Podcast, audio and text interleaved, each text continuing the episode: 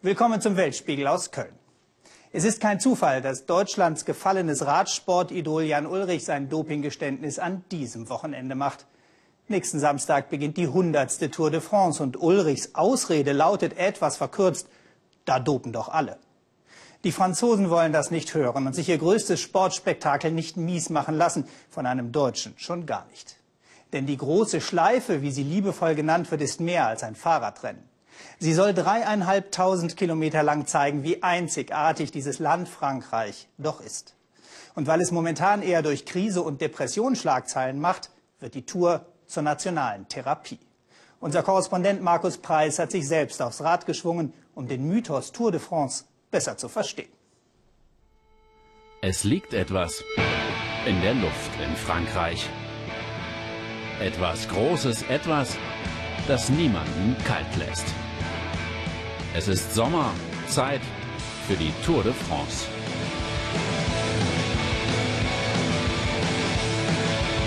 Zeit zum Durchatmen mitten in der Wirtschaftskrise.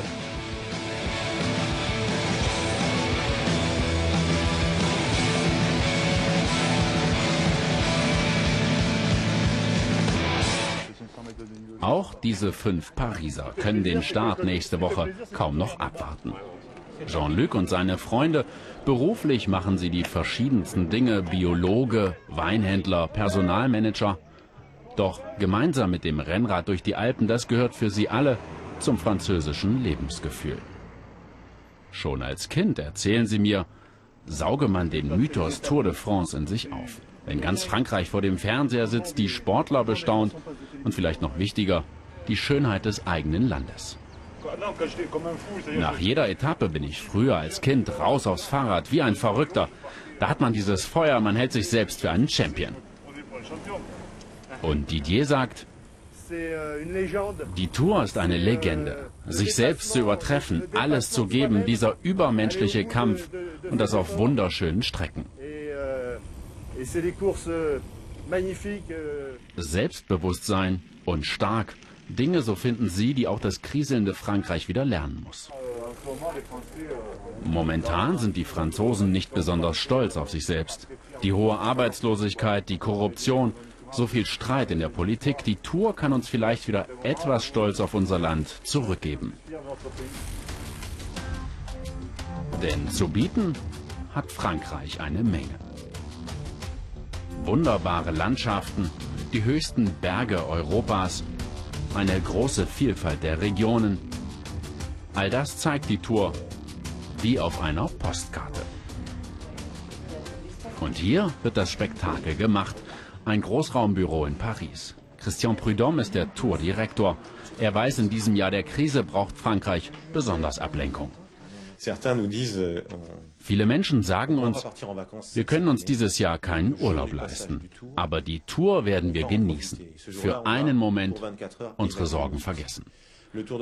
Die Tour vereint das Land. An der Straße stehen Kinder, alte Menschen im Rollstuhl, Männer, Frauen und alle, alle haben ein Lächeln im Gesicht.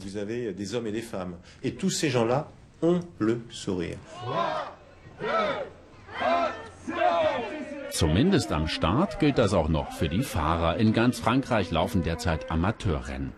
Doch für die Profis wird es hart. Die hundertste Tour soll besonders spektakulär werden. Selbst das Motorrad kommt da ins Stocken. Vom Reporter auf dem Rennrad ganz zu schweigen. Gleich zweimal geht es dieses Jahr den mörderischen Anstieg hier nach Alpe d'Huez hinauf. Unterwegs treffe ich unsere Pariser. Oh la la. Wir haben erst die Hälfte.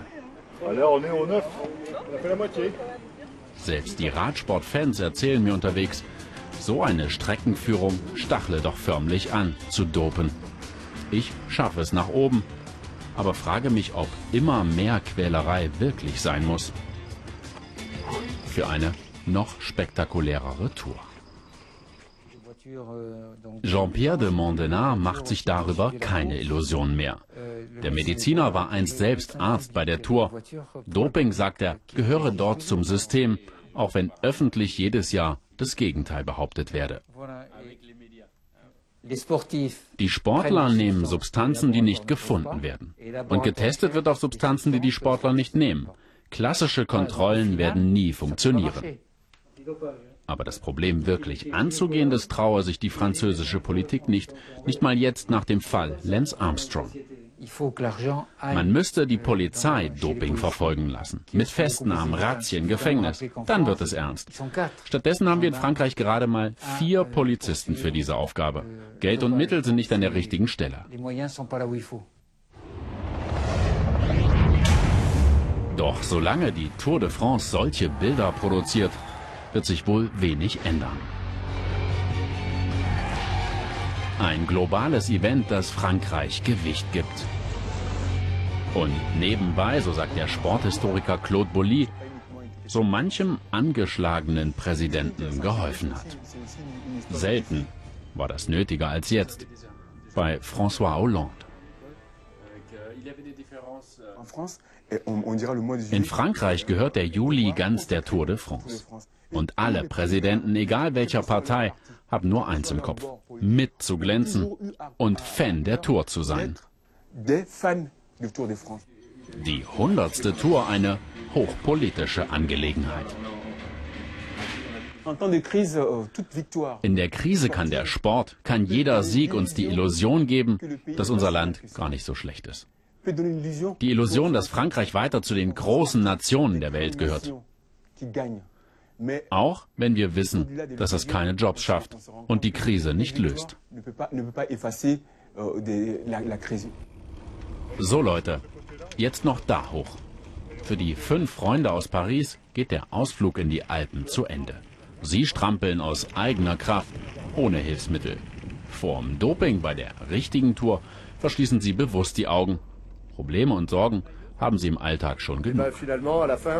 Am Ende sitzen wir alle vor dem Fernsehen. Es wird ein großes Fest. Und das Ganze mit einem schönen Fläschchen Wein. Das vor allem.